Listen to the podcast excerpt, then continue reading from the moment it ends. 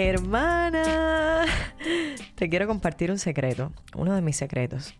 Esta mañana me levanté de la cama y me dije, Camila, qué mujer hermosa eres. Ay, sí, ya sé que te puede sonar presuntuoso, creído, orgulloso, pero no lo sientas así. Primero, si me ves la facha acabada de levantar, lo menos que pensarías es que me refiero a mi apariencia, de verdad te lo digo. Segundo, la palabra hermosa para mí es una palabra tan completa, tan grande, tan llena de sentido, tan bonita, valga la redundancia, que me la digo muchísimo para darme ánimo. Para mí hermosa es como natural, como visceral, auténtica. Y hoy en la mañana necesitaba que mi Camila de adentro me llamara hermosa, vibrar con esa palabra en cada célula de mi cuerpo. ¿Y quieres saber por qué? Para transmitírtelo a ti. Porque cada vez que me encuentro contigo quiero tener las energías con la carga completa. Y porque si yo me creo hermosa, tú también eres responsable. Tú me haces sentir importante, me haces sentir escuchada y acompañada. Este es un espacio donde las mujeres tenemos voz propia, donde estaremos las que tenemos miedo, pero nos enfrentamos a la vida cada vez con más determinación. Compartiremos experiencias de mujeres empoderadas como tú, que las quema por dentro el deseo de crecer. Soy Camila Arteche y te voy a hablar y a escuchar. Quiero que aprendamos, que nos inspiremos y confiemos las unas en las otras. Recuerda siempre, estamos juntas.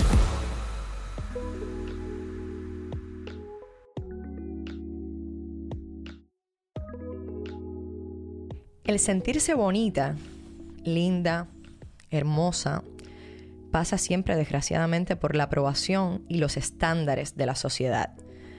Desde que nacemos la familia nos inculca un concepto, digamos, estético, seguro, por supuesto, con las mejores intenciones y desde la ingenuidad, porque también fue lo que aprendieron, pero siempre adaptados a lo que les gusta o piensan que nos harán bien según sus experiencias. Y en la medida en que crecemos, las amigas, los amigos, las parejas, la televisión, la escuela, el consumo, todo gira en torno a una forma física muy homogénea. Igual para todas, ¿sabes? Es como lo mismo para todas y para todos. Una forma rígida, una forma difícil de romper, irreal, casi inalcanzable, y que probablemente las redes sociales la, la han potenciado mucho, ¿no? Creo que cuando permitimos que la presión social nos ahogue, entonces nos obsesionamos con el cuerpo perfecto. El cuerpo perfecto según esos cánones de belleza y nos frustramos. Hermana, no podemos caer ni en lo uno ni en lo otro. Tu cuerpo no es el único que tienes o que te hace quien eres. Yo creo que es como un recipiente, digamos, de tu inteligencia, de tus competencias, de tus gustos, de tus sentimientos, de tu energía, de tu alma. ¿Que debes cuidarlo? Sí, por supuesto. hay que cuidarlo, claro. Pero a la par, creo que debes sentirte a gusto con él y saber que cada cuerpo es único y por tanto hermoso.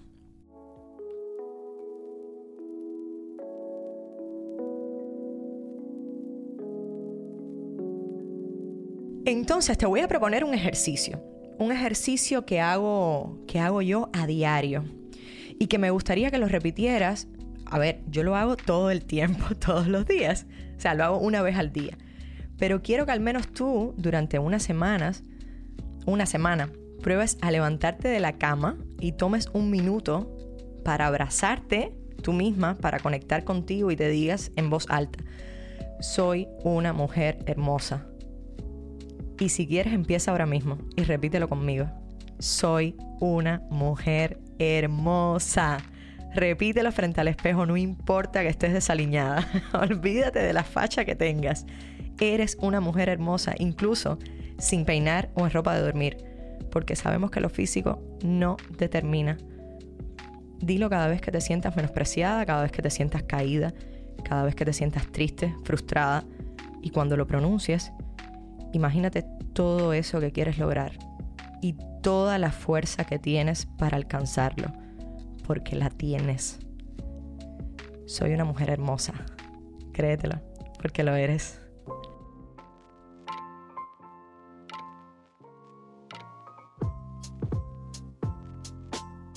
Para el tema de hoy, no, no se me ocurrió traer a otra persona que no fuera mi amiga, mi hermana, Alina Robert. Estoy súper feliz de que esté aquí conmigo hoy porque Alina es una mujer hermosa, con mayúsculas y con letras de molde, como quieras ponerlo. Y ni siquiera lo digo por... O sea, lo digo también por eso, porque es una mujer físicamente hermosa, por su color de piel, por su pelo largo, por su sonrisa, eh, por su mirada.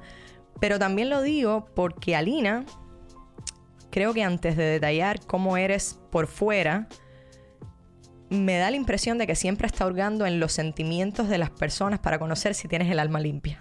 O al menos así es como lo veo yo. Y porque es una de esas amigas necesarias, como tú, que no compite nunca. Yo nunca he sentido que ella compite con nadie. Eh, y es de esas amigas que crecen junto a ti respetando tus espacios y tu ritmo y de esa gente así como muy espiritual que necesitas tener al lado y que parece que siempre anda en las nubes, pero que en realidad no lo está y te da muy buenos consejos siempre. La tengo aquí delante de mí y ya se está riendo. y entonces Ali, Ali es de, esas personas y lo he podido comprobar más ahora que llevo como más tiempo pasando eh, espacio al lado de ella y experiencias, ¿no? Que, que siempre te pone, que siempre está ahí cuando necesitas llorar también aunque yo no lo haga tanto, por características mías, pero sé que ella está ahí. Eh, y con el otro hombro que te puso, o sea, te pone un hombro para llorar y con el otro te está haciendo un montón de monerías para sacarte de ese estado, ¿no? Y, y nada, quiero hablar de este tema con ella, del tema de la belleza, de los cánones de belleza que nos impone la sociedad y de cómo lo vemos nosotras y desde nuestra experiencia, porque Ali es actriz y porque muchos sabemos y muchas sabemos que Ali fue finalista en un concurso internacional de belleza eh, súper famoso, que fue la belleza latina. Y creo que sabe muy bien de las presiones sociales que comentaba antes. Eh, creo que sabe lo que es sentirse suficientemente linda y lo que es sentirse incapaz de cumplir con un patrón de belleza en un momento determinado. Por eso es que ella está invitada, que es que está siendo mi segunda invitada de este podcast, fue mi mamá y ahora es ella. Bienvenida, estamos juntas, Alina Robert. Ay, gracias. No, por favor. Qué lindo que me hayas invitado, qué lindo que, que pienses en mí para, para un tema como este y que además lo presentes así, con esa versatilidad y esa forma de, de, de poder alcanzarlo. Sí, hermana, yo, yo me pensé mucho en qué tema poder conversar contigo. Te lo digo así, pensé en el, en el hecho este de, tocar el tema del compartir y no competir, sobre todo, digamos que desde el punto de vista que las dos somos actrices, que las dos a lo mejor cumplimos con los mismos, eh, con el mismo biotipo que buscan en un casting y tal. Y, y dije, este puede ser un tema interesante pero partiendo de que también te han hecho muchas entrevistas con el tema de la belleza, por de dónde vienes, pero hacerlo desde otra perspectiva, creí que, podía ser muy provechoso para las mujeres que nos están viendo, ¿no? Que nos están escuchando. Bueno, eh, agradezco la confianza de, pensar de que puedo, puedo aportar algo positivo. Eh, hay muchos tabúes, muchos cánones, eh, muchos estereotipos que, que se presentan con la belleza y se presentan con las épocas, se presentan también con, con la sociedad, con la cultura. Y yo pienso que nada, ninguno de esos tiene la verdad absoluta. Exacto. Porque además, eh, pensando, hay veces que socialmente eh, esta persona, ¿no? Es, la que tiene la identidad más bella. Sin embargo, vamos a ponerlo así, no sé, un ejemplo que se me acaba de ocurrir. Suele suceder, ¿no? Que tienes, eh, no sé, un, novio, qué sé yo, o, tienes un hijo, un sobrino, un primo, qué sé yo, y, tú le, y te dicen, pero no, eh, pero su fulanita está más bonita. Eh, pero mira, mira, mira, mira, fulanita qué linda está. Y entonces uno por dentro dice, bueno, tengo que querer a la que está linda, que, que, no me gusta, o de momento me interesa a esta otra muchacha que conecto con ella de una forma muy especial, pero no, mis amigos van a decir que está feísima, yo no voy a salir con ella. ¿Entiendes? O viceversa. Esto, esto es una cosa que se me acaba de ocurrir y yo digo, eso pasa y eso me, me viene ahora a la mente cuando me lo pusiste de esta manera, que para mí me ha sorprendido muchísimo la forma en la que me presentaste, que de alguna manera uno está, estoy hurgando en el alma para ver realmente cuán limpia la puedes tener o no. Y yo siento que no, no se trata de verle el color, hay veces se trata de, de saber, de esas emociones que, que la otra persona te, te empatiza, esa mm, humanidad que la otra persona te empatiza. Y yo pienso que de ahí es de donde viene la verdadera belleza. Por eso hay personas de este lado que cuando ven a alguien muy bello dicen, pero no, no me sirve. Mm, qué lindo porque, eh, o sea, de, de la manera en que lo, en que lo contaste, fue como cuánto puede interferir en nosotros la presión social que pueda haber alrededor, ¿no? Cuando dices si un amigo te dijo, si un, alguien te dice, y cuán importante es estar como, ¿sabes? El amor propio de, y, y, el, y el estar seguro de uno mismo para decidir en realidad con qué es lo que conectas, Claro. ¿sabes? Pero que, que no, a, no, to- no a todos nos pasa, no a todas nos pasa. Ali, justamente te quería preguntar, porque estaba diciendo que para mí tú cumples con un canon de belleza, o sea, absoluto, mm, mujer trigueña, eh, delgada, eh, ¿sabes? Pero al mismo tiempo voluminosa, mm, con pelo largo. Pero ¿hay algún momento de tu vida donde te has sentido fuera de los patrones de belleza? ¿O no te has sentido lo, lo suficientemente bonita como otras personas esperan que seas? Absolutamente. ¿Me puedes contar cuándo ha sido? ¿O alguna de tus experiencias con eso? Uno crece sintiéndose siempre bonito. Uno no sabe, eh, uno no sabe si es feo o es lindo, no sé que se lo digan tus- sus papás. ¿Me entiendes? Y hay muchas veces que tú creces durante cierto tiempo y, y puede ser, o sea, puedes tener el, el- el- el tipo de cuerpo, no voy a decir flaquita, gordita, bajita, alta, o sea, ser más trigueña, tener los ojos más abiertos, más cerrados, azules, blancos, las cejas más cerradas, la boca más voluminosa, menos, los dientes más afuera, ¿no? E imagínate, y tu tus papás generalmente siempre te dicen que eres el niño más lindo. Entonces tú, hasta que no sales a la sociedad, ¿no? Es cuando empiezas a sentirte si las personas te ven o no te ven bonito. Entonces, es como... Hay un momento en el que tú siempre, siempre, siempre piensas que estás bien hasta que te empiezan a señalar. Estás muy gorda, qué gorda estás, qué flaca estás. Ay, qué linda se ha puesto, ay, qué fea. Ay, pero la hija de fulanito es horrible. Ay, pero fula- ¿me entiendes? Ay, qué pelo malo. ¿Qué- ¿Entiendes? Totalmente. Y es como, ¿quién dijo que es pelo malo? Es pelo bueno. Eh, porque es bonito, más bonito una persona oscura y una persona clara.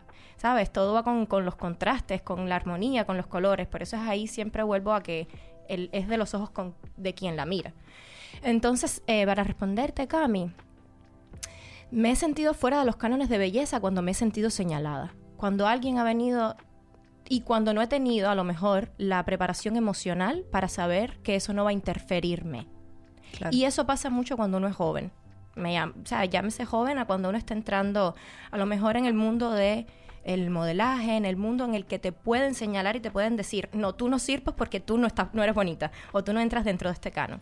Entonces ahí es cuando uno dice, no soy bonita, no estoy lista para esto, no valgo, ¿entiendes? Y tiene que haber otra parte dentro de ti que te diga, lo puedo hacer, ¿cómo lo hago? Yo pienso que la belleza en la mujer externa se trabaja absolutamente. Y todo va a depender de cómo tú quieres lucir. Porque para mí en un momento la- ser bonita era tener unas pestañas puestas, era tener extensiones, era pintarme el pelo, era tener las uñas perfectas, era andar en tacones. Pero me di cuenta que era una industria que me lo estaba exigiendo. Luego me separo y digo, no me interesa en este momento cumplir con esos patrones, porque para ellos, para eso no me tengo, o sea, no dependo de eso para sentirme bonita. Claro. Y hoy ando por la vida, ¿cómo me ves? Pero para eso también me ha tomado eh, sentirme excluida, entender la forma de cómo prepararme para no sentirme así. Y entendí sobre todo que no se, la persona puede decirte de afuera lo que quiera. Solo tú eres capaz de definir cómo te hacen sentir. Totalmente. Y yo creo que ahora eres más hermosa porque ahora eres auténtica, ahora estás como quieres. Ay, Sin importar, te lo juro. ¿Tú qué me ves con esos ojos? No, de verdad. Y justo cuando estabas diciendo lo que de niñas no, no notamos, eh, o sea, hasta que alguien no nos señala, tú sabes que conecté con una experiencia que yo tuve, Ali. Eh, una vez yo estaba saliendo de mi escuela primaria y, y un- y uno de los varones del aula, recuerdo el nombre y todo, me empezó como, como a decir cosas feas, ¿no? Y una de las cosas que me dijo fue Dumbo. Y yo me quedé, o sea, hasta ese momento, te lo juro, Tú no te habías dado cuenta del no tamaño me- de tus orejas. yo no me había dado cuenta que tenía las orejas paradas, en serio. Y llegué a mi casa y le dije a mi mamá, mami, yo tengo las orejas paradas. Y mi mamá me dijo, Cami, un poquito, pero no se te ve, ¿sabes? Era como... Y justo lo que tú estabas diciendo, de niño nosotros no tenemos la perspectiva de lo que está bien o está mal para la sociedad. Y justo cuando te lo empiezan a decir, es que empezamos a sentir la presión. Entonces, a los años después me operé mis orejas, ¿sabes?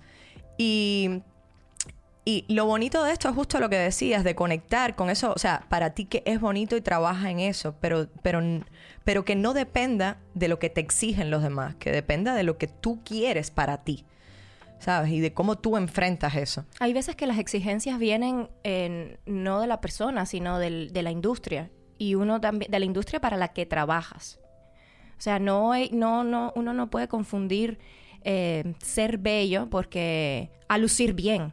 Uno siempre va a tratar de lucir lo mejor posible si vas a trabajar, depende de la empresa donde trabajes, a lo mejor eres una mujer de oficina, pero siempre vas a tratar de ponerte tu, pues, no sé, depende del estilo en el que te vistas, ir con tu chaqueta arreglada, bien vestida, porque bueno, también tienes una presencia hacia, hacia un público y la gente es inevitable, la gente quiere ver cosas quiere ver cosas bonitas en la persona, en la arquitectura, en el landscape. ¿Sabes? Eh, por lo menos arreglado, ¿sabes? Es como en dependencia de, a lo que te eh, expongas. Exacto. Pero no, no de eso es la belleza. No, no, para mí de eso no, no depende. ¿Sabes? Depende de donde trabajes, vas a necesitar, como por ejemplo, en mi caso, yo por mucho tiempo trabajé en televisión y la televisión exige que te veas de esta manera para ciertos programas. Sí. Porque, bueno, pues la audiencia eso es lo que le gusta consumir por H o B o Z, pero después tú tienes que separarte y decir, ok, esto es a lo mejor un, accesorio. Claro, sí, es concientizar para qué lo estás haciendo, por qué sin que te afecte. Exactamente. Y justamente de eso eh, es otra pregunta que te tengo, que es ese impacto que tuvo ese sentimiento cuando te, cuando te sentiste fuera del canon de belleza, ya no cuando tú lo concientizaste a los años. O sea, de cuando te pasó, el impacto que tuvo de no pertenecer o no cumplir con un estándar digamos que en tu equilibrio emocional o en tu visión de cómo eres y de lo que eres? O sea, ¿qué impacto tuvo? ¿Cómo lo superaste? ¿Cómo, ¿Cómo te sentiste en ese momento? ¿Y cómo lograste después al punto que me dijiste de cuando pasaron los años? Dije, ok, esto era lo que exigían de mí en ese momento, pero esto no es como yo me siento bien. Entonces voy a hacer esto otro. O sea, ¿cómo superaste esto? Porque justamente de joven, cuando tú decías que es cuando más pasa eso y cuando más no, nos empezamos a cuestionar si realmente somos bonitos para una sociedad o no, ¿Cómo lo superas? O sea, ¿cómo lo hiciste tú? Yo pienso que todo se puede arreglar, ya te digo. Mm, como estábamos comentando antes, eh, la belleza externa es trabajable. Y en ese sentido, hasta que tú te das cuenta qué es lo que quieres arreglar o qué es lo que quieres cambiar, no arreglar, cambiar, modificar, remodelar. Eh, hasta ese punto, tú estás desconociendo. Cuando tú te das cuenta qué es lo que quieres, yo, sobre todo en esta época en la que vivimos, ¿no? En esta generación, ahí están todas las herramientas para que tú lo puedas, em, de alguna manera, pues solucionar o cambiar. Vamos a poner así, no solucionar. En mi caso, yo, por ejemplo, yo he participado en concursos de belleza.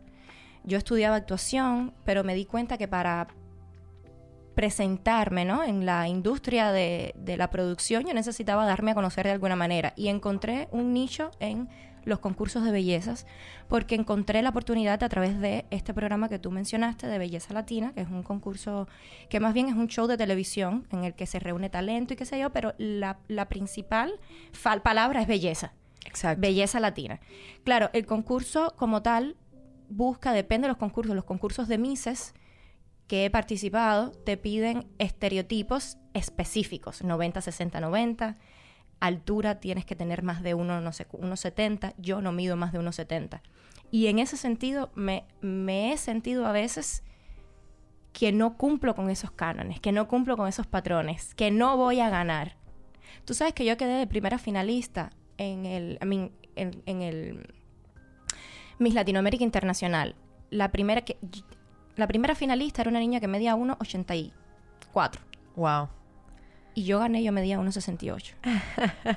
y yo me di cuenta cuando yo salí, yo no fui a ese concurso a ganar, yo no estaba compitiendo, yo estaba disfrutándome la experiencia porque había sido una, un pase, ¿no? De un concurso principal que había hecho en Miami y ese me llevó a este otro y yo no estaba concursando y yo gané y cuando me dieron la corona yo no podía entenderlo No, no entendía porque yo, para mí, yo no tenía ese estereotipo para ser la reina de belleza que ellos estaban esperando.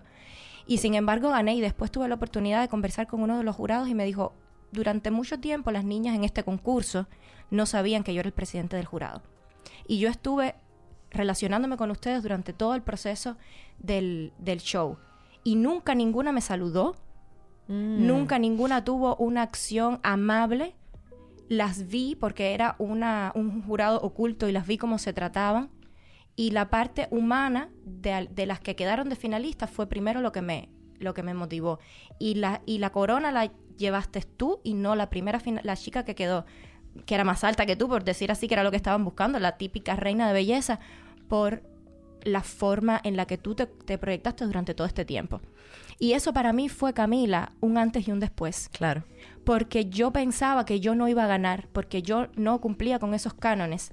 Sin embargo, cuando tú empatizas con las almas y del otro lado hay una persona que se conecta con tu energía y además después de eso uno hace ciertas cosas bien, ¿no? Porque uno también se va preparando para llegar ahí. Yo dije, yo no necesitaba eso para ganar. Es que él premió más que la belleza física, premió de la belleza esta completa que estamos hablando de energía, de ser humano, de trato. Y qué bueno que toques ese tema, Ali, porque, porque justo que creo que todo parte de del amor propio, ¿no? Y de cuánto disfrutas en las cosas. O sea, para sentirte realmente bella. Porque tú, que eres una mujer bella, aunque no midas más de unos 70 en ese espacio, te has sentido también que no cumples con ese cano. Entonces, yo ahora escuchándote, que, que tienes un montón de premios en, en espacios de belleza, es como, bueno, si Alina se ha sentido de esta manera en un punto, que queda para los demás, ¿no? Y es como todo el mundo tiene derecho a, a no sentirse parte en, en- de los cánones de belleza en algún punto.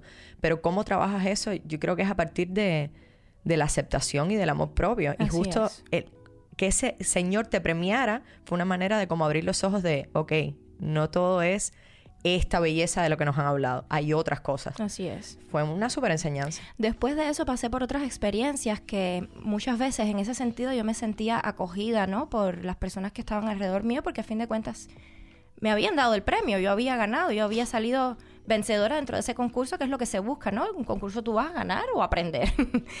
Luego de eso yo entro a, a otros espacios de belleza en los que sí me siento juzgada, pero ya muchas veces por una producción, muchas veces por Claro. un, ¿sabes? Por, por cosas, por personas ex- el- externas que sí tienen el derecho, por ejemplo, en, en Belleza Latina. Belleza Latina, el- primer filtro que tú tienes que pasar, pasas por un jurado en el que por un programa de televisión te dicen públicamente no vales para nada. O puedes, puedes mejorar, te voy a dar una oportunidad. O no, eres muy fea, eres una mujer horrible, aquí por aquí no te portes. Y después de eso yo me di cuenta que no viene de el jurado que te lo está diciendo. Muchas veces son tácticas de producción para Claro. entretener y De tener la audiencia y es show y las personas se indignan con eso y quieren rebatirlo y después quieren ver la- el progreso de la muchacha porque ese es el show, te lo vende el progreso de cómo puedes mejorar o cómo puedes cambiar o cómo puedes llegar a ese prismas y, y- y sacar tu mejor versión. Pero todas esas niñas que pasan por ese rechazo en ese primer momento, es horrible, muchas se van con un trauma de por vida porque te han dicho públicamente que no vales, que eres fea, ¿entiendes? Y entonces cuando tú llegas a tu casa, ¿quién, quién te saca de eso? Hay una, o sea, es una presión ya pública. Y en ese sentido es cruel el- el- la industria de la belleza y sobre todo de las personas que no se dan cuenta cuánto pueden afectar emocionalmente cuando señalan, cuando te humillan, cuando te hacen sentir mal. Y, a menor escala es lo mismo que pasa en la sociedad. O sea, en ese caso es un jurado, pero digamos que yo creo que todas las personas, igual ya no los pondrán en los comentarios, pero todas las personas creo que hemos pasado en algún punto donde nos señalen con el dedo y nos digan no cumples con esto, estás muy flaca o estás muy gorda o eres muy bajita o eres muy alta o tienes el, justo todos los ejemplos que tú decías, ¿no? O, o, o si a lo mejor tienes una característica física o no tienes la característica física que, o sea, de lo normal, digamos, de lo que aparentemente es normal, entonces te juzgan. Eh, o sea, mayor o menor escala, creo que todos pasamos por eso y que es igual de doloroso. O sea, desde la escuela, desde la calle, desde todos lados. Aunque uno tiene también que saber, Cami, eh, y lo digo desde mi desde, desde mi comprensión, desde mi autoevaluación, ¿no? Desde mi, desde mi crítica constructiva hacia mí misma. Claro. Uno también tiene que saber dónde se está metiendo. Sí. ¿Me entiendes? Porque yo escogí entrar a un concurso de belleza. Entonces hay muchas veces que, precisamente porque venimos y te dicen de afuera, no, si eres linda, la puedes hacer, que sea yo, tú también tienes que saber eh, a, a dónde estás entrando, prepararte para ello. Es un proceso, cuan- si tú escoges el mundo del modelaje, de la belleza, etcétera, yo pienso que tiene que ir de la mano con, con una preparación emocional. Ali, y cuando no decides entrar en un concurso de belleza, pero digamos que vas por la calle y también te juzgan por alguna característica física que tengas, o sea, que ahí no elegiste meterte en ese mundo, o sea, no sabes a qué te estás enfrentando, cómo sobreponerte a, sabes, que igual puede ser, o sea, te puede causar un trauma para toda la vida y tú creerte, por ejemplo, que tienes, em, no sé, que tienes la nariz grande. Vaya. Sí, yo... Es Cami, duro. Es que necesitas en ese, en ese caso una... mm, O sea, una- un amor propio, una, un valor, el valor que tú te das a ti. Y eso, eso se trabaja, eso se construye. Eso Qué es lindo. posible hacerlo. Uno puede deprimirse si quieres, tú puedes autodeprimirte, tú puedes inmunodeprimirte, pero tú también puedes salir de eso. Con ayuda, con, con asesoría, pero sobre todo queriendo hacerlo y entendiendo que sí puedes hacerlo. Por eso este espacio me encanta porque es una oportunidad de, de que otras mujeres escuchen, ¿no? De, de- de la- de una boca femenina. Contra que, que no están solas. Ay, hermana, por eso... Que, que no están solas, que hay muchas personas que, que sufren también de, de- de soledad, que sufren de depresión, que sufren de incomprensión. Y muchas veces viene juzgado porque... O sea, y uno... Fíjate qué cosa tan loca. Cuando uno se siente bonito, o sea, cuando uno está alegre, uno se quiere arreglar, uno se... Sí. ¿Verdad? Sin embargo, cuando tú estás deprimido, no te quieres arreglar, no, no te sientes lindo. Entonces, ¿de dónde viene la belleza? ¿De tu estado de ánimo o de tu estereotipo? Me encanta, me encanta, qué linda. Por eso, por eso te dije de venir. Entonces, lo del cuerpo perfecto es un mito. Es un mito. Es un mito, es como te sientas bien tú. Y entonces, un mito que además puede cambiar todo el tiempo. Piensa una cosa, Cami, y fíjate qué interesante. Como mismo te... Todo es como uno usa las herramientas. Exacto. Como mismo las redes sociales pueden influir brutalmente en tu estado de ánimo o te pueden, te- no sé, muchas cosas pueden interferir en las redes. Yo pienso que las redes también, bien usadas, le han dado un espacio a la belleza multicultural, multidimensional, multi, multicolor.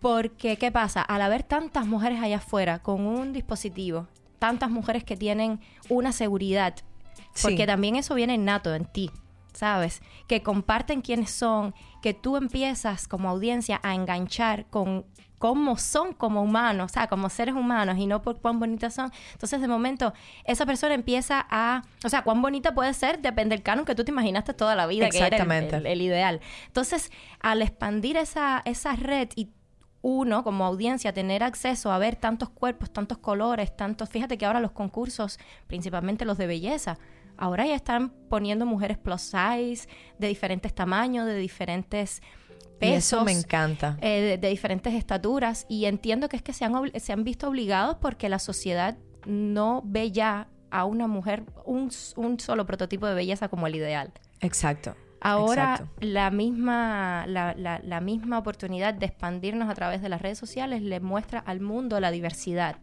Sí, yo creo que esa es la parte positiva que me encanta que lo hayas sacado a cotación, la parte positiva de las redes. Y por otro lado, creo que con el tema de las aplicaciones de edición, que con el tema de los filtros y de la vida perfecta Sí, también afecta es. un poco porque yo, por ejemplo, yo misma, que veo a actrices o, o personalidades famosas por las redes y de momento veo sus historias y veo que tienen unas pieles perfectas y yo digo, ¿cómo lo logran?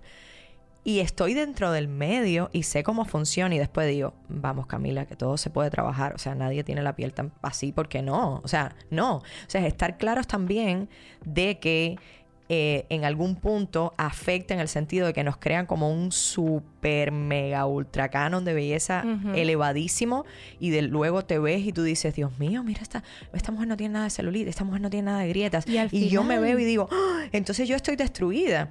Y resulta que muchas veces todo eso es trabajado. Pero la mayoría de las veces no, si no es el 100%. Exacto. Es, eh, yo, es la información. La información de cómo pones la luz, cómo te pones tú, cómo pones la cámara, de dónde es que de cuál es tu ángulo. Entonces, y por supuesto los 400 filtros que están disponibles en las redes sociales, que todos son maravillosos, ¿no? Y uno se ve y, y no a veces ni se reconoce, pero es lo mismo, es viene de entender que es, es, es, un, juego. Es un juego. Es un juego. De simulaciones. Entonces, mujeres, mujeres, atentas, porque cuando se sientan mal porque vean un cuerpo perfecto en las redes o una piel perfecta, tranquilas que esa persona también tiene supuestos defectos aunque no se vean ahí. O sea, no se obsesionen con eso porque en realidad no existe. Las redes son un juego donde se juega a ser perfecta la mayoría de las veces. fíjate que muchas veces, Camila, dentro de la misma oportunidad de conectar, uno conecta con quien más real es.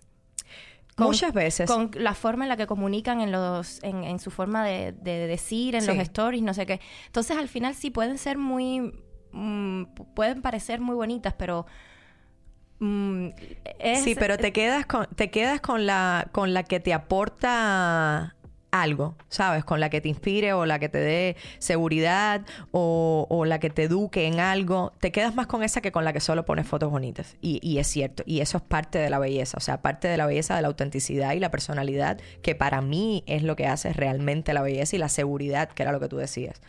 Eh, sí, sí pero me encanta que hayamos tocado este tema y dejarlo claro. Sí, sí, sí. y la información de cómo hacer qué, porque ahora mismo también hay, hay tanta, eh, el mismo YouTube tú encuentras tips de maquillaje, tips de ejercicios, tips de, de estilos, de, de, cómo te cortas el pelo, cómo, sabes, mil cosas que te puedes hacer, que puedes hacer que, que la información está ahí. Y, y, o sea, de eso en el aspecto físico. Y también está que te encuentras un montón de coaches de crecimiento personal que también te ayudan a trabajar en la seguridad y a trabajar en el amor propio. Eso es para mí lo fundamental. Lo fundamental. Primero empecemos por la parte emocional, que tú estés segura y fuerte emocionalmente. Y luego tienes que entender también cuál es ese, esa belleza que quieres proyectar. Desde mi experiencia te lo digo. Totalmente, totalmente de acuerdo, hermana, de verdad. Porque ahora mismo a mí no me no tengo ningunos deseos de arreglarme uñas, ni pelo, ni pintarme y estoy divina. Pero tienes una energía tan linda y una personalidad tan bonita que eso es lo que vale. O sea, para mí esa es la mayor, te lo juro, la mayor belleza sí que, que, que quien sea puede tener. Pero para eso, Camila, em, me, me tomó me tomó tiempo. ¿Y cómo has hecho, Ali? O sea, dentro de ese tiempo, ¿qué herramientas has utilizado para construir toda esa seguridad que tú ahora mismo tienes con respecto a... ¿Qué has hecho? La preparación emocional. ¿Y cómo lo has hecho? Precisamente como lo has dicho. He trabajado con... En algún momento trabajé con, con coach espiritual, con life de, vida. Con life coach. Muchas veces en ese sentido para encontrar em, una motivación, cuando tú encuentras tu motivación, cuando tú encuentras, eh, no a veces ni el propósito, porque muchas veces uno busca el, propósito y, tú te das cuenta que el propósito es vivir. Cada día es vivir y vivir, ser tu mejor versión, vivir y sacarle el mejor provecho a lo que quieres comunicar, a lo que quieres hacer. Entonces, pero es un día a la vez.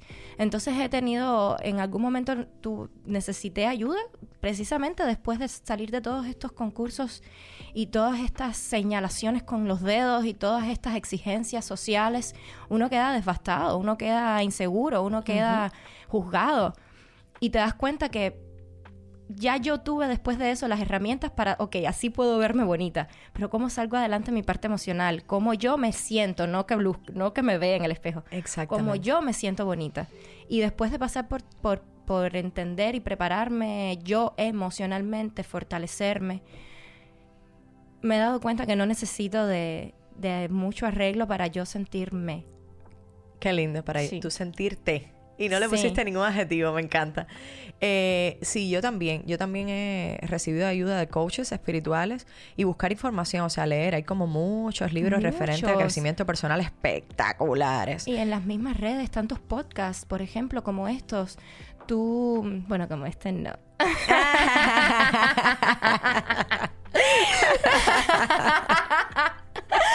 Pero está la información, volviendo a la parte de la información. Solo hay que buscarlo. Está la información ahí. Me siento deprimida. ¿Qué hago en YouTube? ¡Pla! Te van a salir muchos videos y ahí tú empatizas con la forma en la que te lo están comunicando, con la que tú entiendas mejor. Exacto, porque también hay mucho humo y es con qué conectas más. Y escuchar. Escuchar. También, escuchar y, y querer. Eso es lo principal. Y el arte ayuda tanto, Ali. A veces yo veo películas que me inspiran tanto o escucho música que me ayuda tanto.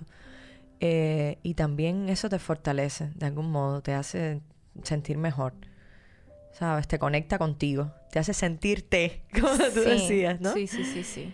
Qué no, y el cine, hablando de cine, nosotras que somos actrices, el cine cumple un, un buen cine, una buena película, un buen cine. Tú, eh, me acuerdo de la película Eat, Pray and Love, qué sé yo, de Julia Roberts, que se va buscando la como el, el- su identidad. Ay, sí, yo la vi, que se va como a la India, se va a la India, qué sé yo. Yo me acuerdo que esa película estuve hablando con una amiga y esa película le cambió a ella su, for- su, su destino. Y yo digo, Dios mío, ¿cómo, cómo el cine, ¿no? Puede de alguna manera hacerte entender cosas. Me acuerdo que yo vi una película una vez que se llama Cartas con Dios. Esa no la he visto. Me la recomendó, bueno, el- el- fue una recomendación que tuve en una época que estaba teniendo ayuda. Se llama Cartas con Dios.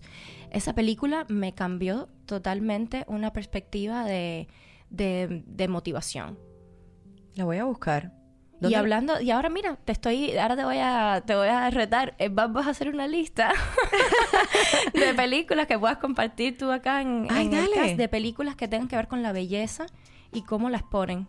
Me encanta. ¿Qué te parece? Para, encanta. Hablando de este tema y cómo el cine puede orientarte para que le, le recomiendes a tus, Súper, a para... tus hermanas. Seguro. y a las tuyas, porque aquí todas somos hermanas. sí, Cami, Cami y yo nos decimos hermana, hermana, Hermana, hermana. hermana. Por eso es que saludo así también, porque es que a mis amigas más cercanas les digo así, entonces. Pero sí, Ali, me gusta esa idea y, lo compartimos en las historias para que ellas también la puedan como, Ah, como ver. Sí, sí, Sí, sí. Me gusta. Entonces, ¿cómo crees que ha evolucionado tu concepto de belleza de ti misma a la par de tu crecimiento y madurez personal? O sea, ¿han ido juntos de la mano? Sí, ¿cómo no? Sí, Una cosa va con la otra, ¿no? sí, sí, sí, sí. Yo veo fotos mías antes siquiera de entrar en, en los en, en estas experiencias de belleza y yo no me reconozco. O sea, yo pensaría que en un momento de mi vida yo nunca iba a poder verme como me veo ahora. Me refiero al peso, me refiero a la piel, me refiero a sí, a eso. Y he evolucionado porque he entendido que, que, que están las herramientas para tú o sea, evolucionar a nivel exterior. Y el, bueno, el interior ya lo hemos hablado bastante, pero yo veo fotos mías y yo digo, Dios mío, yo no puedo creer que sí hasta me da vergüenza enseñarlas.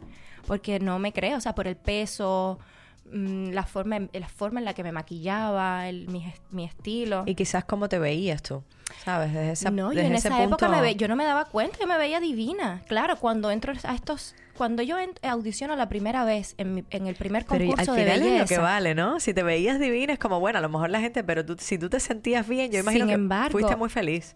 no, yo estaba divina. Exacto. Claro, hasta que yo me doy cuenta profesionalmente qué quiero hacer y encuentro el y encuentro un nicho dentro de la, los concursos de belleza para encaminarme en la parte actoral que era mi fuerte, pero yo necesitaba darme a conocer en ese momento, o sea, cuando uno está empezando una carrera, cuando tú estás preparándote, ¿no? Tú necesitas después tocar puertas, etcétera. Y yo vi una oportunidad en, estos concursos porque eran una plataforma de exposición increíble. Es un, un- una, ¿sabes? Un escenario para que te vean muchísimas personas.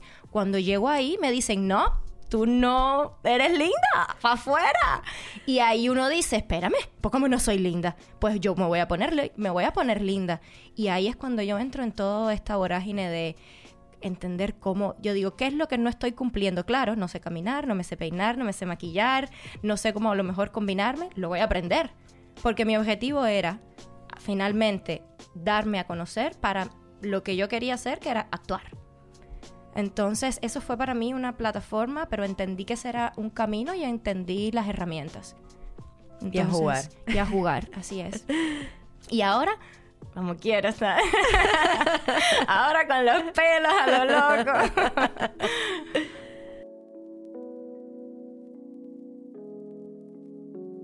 Yo no creo tener definido un patrón de belleza física femenina, porque em, lo asocio mucho con la forma de proyectarse.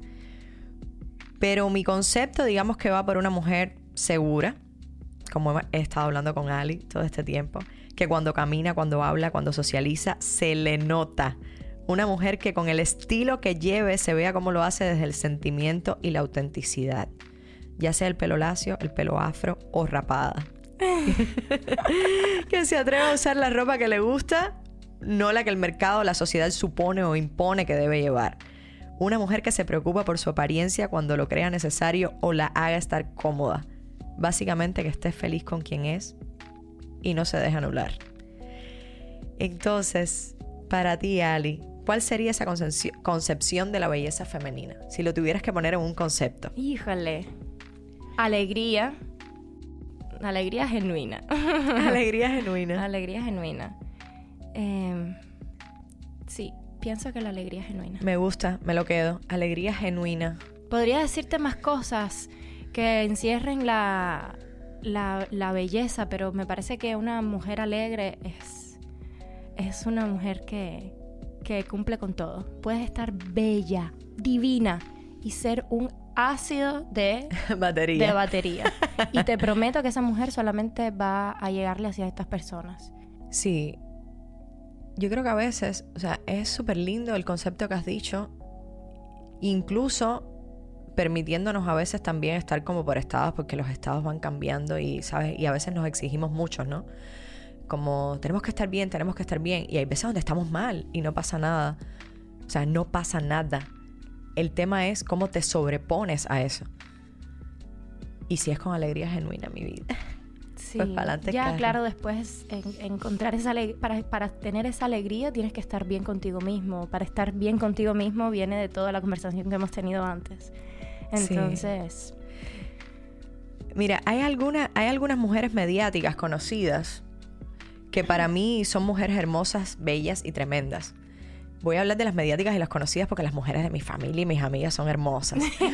También mi madre, mi abuela, todas. Pero em, ahora sí yo pensando por arribita, mujeres que me parecen hermosas a partir de, de, lo que estaba hablando de que para mí es el concepto de la belleza real y auténtica. Por ejemplo, una mujer con la que yo resuena muchísimo fue con la Madre Teresa de Calcuta, por ejemplo, por toda la labor que hizo y por todo el dar y el compartir y era una señora mayor, arrugadita, que no se arreglaba, que no se ponía aretes, que siempre andaba con la misma ropa, que andaba descalza.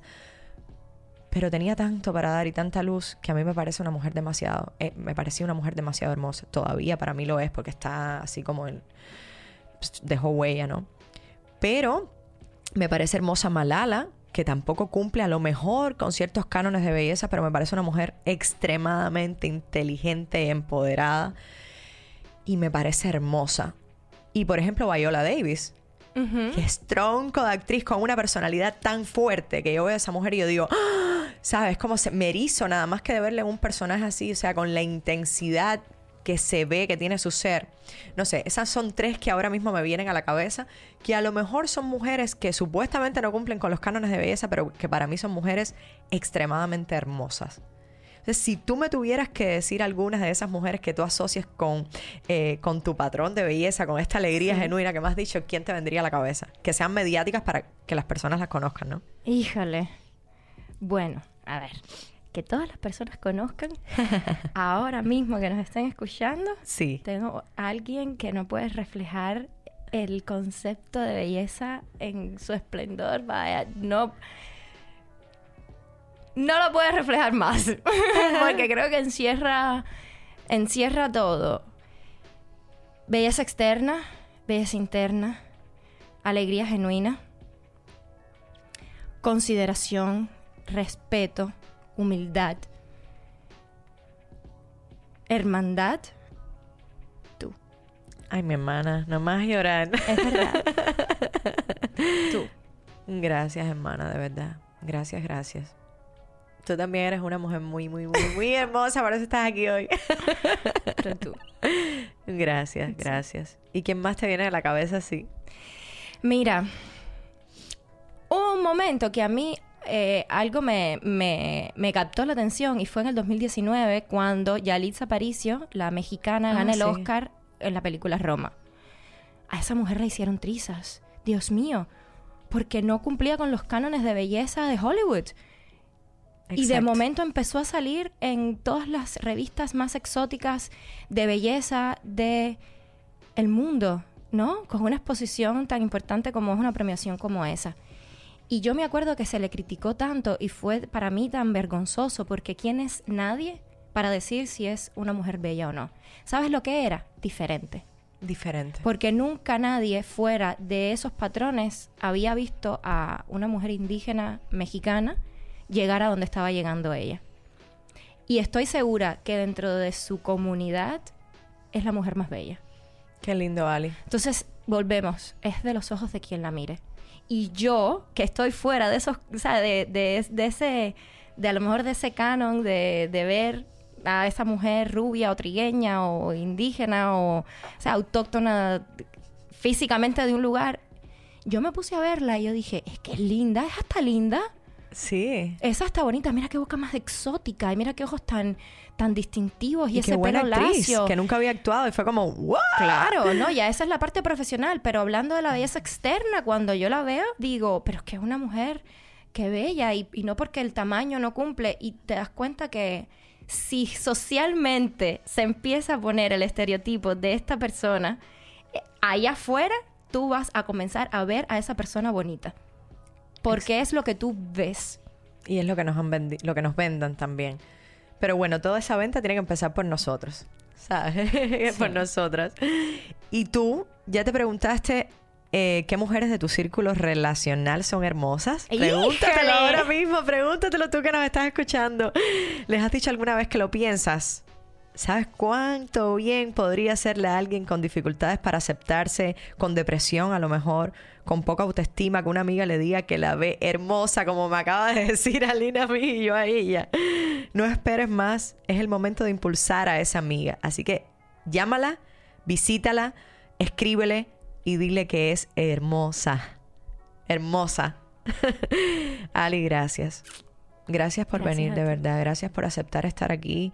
Y recuerdo que cuando te comenté de, de mi idea de hacer este espacio, ¿no? Eh, y, y de lo que quería que fuera, los ojitos te brillaron así. Te dije, mi segunda invitada vas a ser tú. Y tú, ¡ay, qué orgullosa me siento! Y te lo agradezco mucho, mucho, mucho, de verdad. Gracias, gracias, mujer hermosa. Gracias a ti. Te quiero mucho, hermana. Te quiero mucho. Te estoy muy agradecida y siempre lo digo, que desde que, o sea, yo te conocí antes de venir a Miami mm, y habíamos trabajado juntas y siempre tuvimos una conexión muy especial, pero del el apoyo que tú me has dado desde que estoy acá, eh, mm, vamos, que el lugar donde estás no te baja nadie en mi vida. Ay, Así que gracias, de verdad que sí. si supieras eh, siquiera lo, lo que me has aportado tú a mí. O sea, tenerte cerca es una motivación constante por ser una mujer hermosa en todos los sentidos. Así que yo soy la afortunada. Esto es mutuo, esto de es verdad, mutuo. sí. Por eso, por eso nos mantenemos. Estamos juntas, mi hermana. Ay, y tú ya ves, la belleza es más de lo que nos enseñan, de lo que nos imponen y nos exigen. Nunca menosprecies tu hermosura ni tu valía. Para luchar contra los estereotipos de belleza excluyentes, discriminatorios e irreales, estamos juntas, tú y yo. Si resuenas, si vibras con todo lo que te has llevado hasta aquí, compártelo en tus redes, en tus historias, con tus amigas, con tus hermanas, para que nuestro mensaje llegue a muchísimas más mujeres. Te recuerdo que este es un espacio donde tú eres la protagonista, así que vuelve siempre para hablar y escucharnos, para aprender y conocernos. Te quiero grande, estamos juntas.